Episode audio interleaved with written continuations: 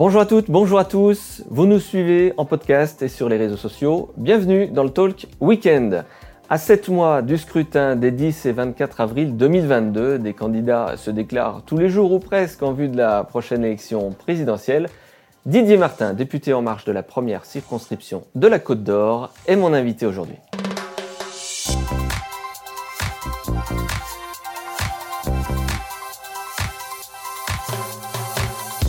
Bonjour Didier Martin. Bonjour Vincent. Première question, Agnès Buzyn, ancienne ministre de la Santé, mise en examen pour mise en danger de la vie d'autrui. Votre, votre regard sur cette mise en examen Bien évidemment, aucun ministre de la Santé n'a euh, jamais eu l'intention de mettre en danger la vie de qui que ce soit. Donc aujourd'hui, moi je suis euh, euh, très triste de cette nouvelle. Euh, parce que j'ai suivi euh, cette, euh, cette personne en responsabilité. Je sais que tout n'a pas été parfait, mais je déplore sa mise en examen. J'en prends acte. Néanmoins, ce que je déplore, c'est la judiciarisation de toutes les décisions politiques. Il n'est pas nécessaire, il n'est pas bon pour la démocratie que demain, toute décision ministérielle, un an et demi, deux ans après, soit poursuivie par la justice. Point sur la crise sanitaire, Didier Martin. On est à peu près à 50 millions de premières doses au niveau national. La Côte d'Or fait partie des bons élèves.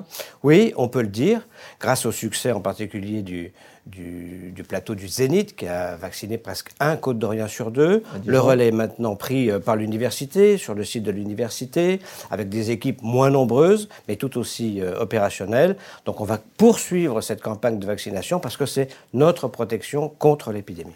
Pour autant, on a toujours les antivax, hein, des manifestations non autorisées euh, tous les samedis qui bloquent les commerçants, les centres-villes, les trams.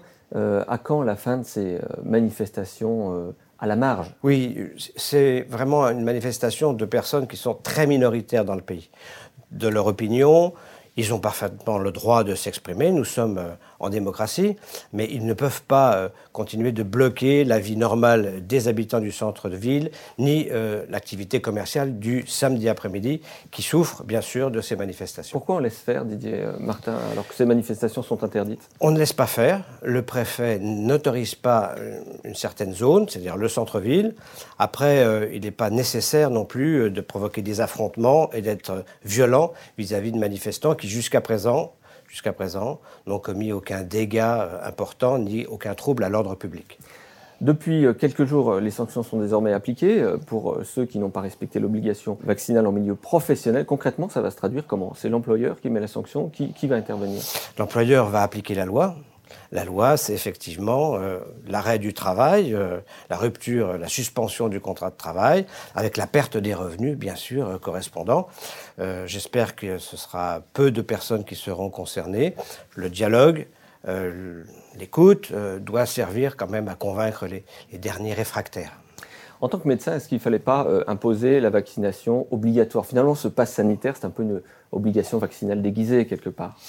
C'est une option, Vincent, mais vous voyez, on a déjà 1000 personnes chaque samedi qui euh, manifestent. Si on avait rendu obligatoire pour toute la population, euh, c'était une contrainte supplémentaire et un signal politique. Non, le gouvernement a préféré convaincre, expliquer, la vaccination protège nous-mêmes et les autres. On va faire un point sur la situation économique, euh, Didier Martin. Le quoi qu'il en coûte est maintenant terminé. Bruno Le Maire nous l'a annoncé.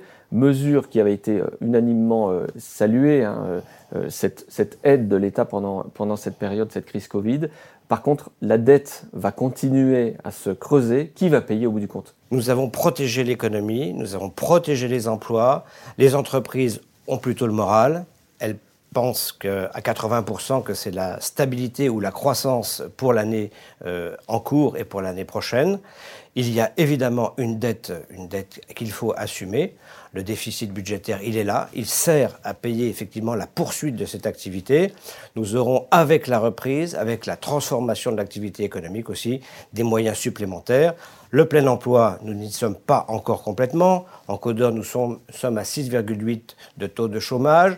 8% en France, c'est quand même la reprise de l'activité qui est le garant principal de euh, l'équilibre budgétaire on est effectivement sur, euh, sur une comparaison économique qui est à peu près la même hein, finalement que celle de l'avant-crise. Euh, pourquoi on a des tensions encore en, matière de recrutement? On a des entreprises qui recherchent de la main-d'œuvre un petit peu partout dans tous les secteurs, avec un taux de chômage qui est encore à 7-8. Euh, est-ce que la différence de pouvoir d'achat entre rester à la maison concrètement ou travailler est suffisamment incitative aujourd'hui en France? Ce n'est pas la question du pouvoir d'achat qui, a progressé malgré tout avec des mesures fiscales, des mesures d'allocation.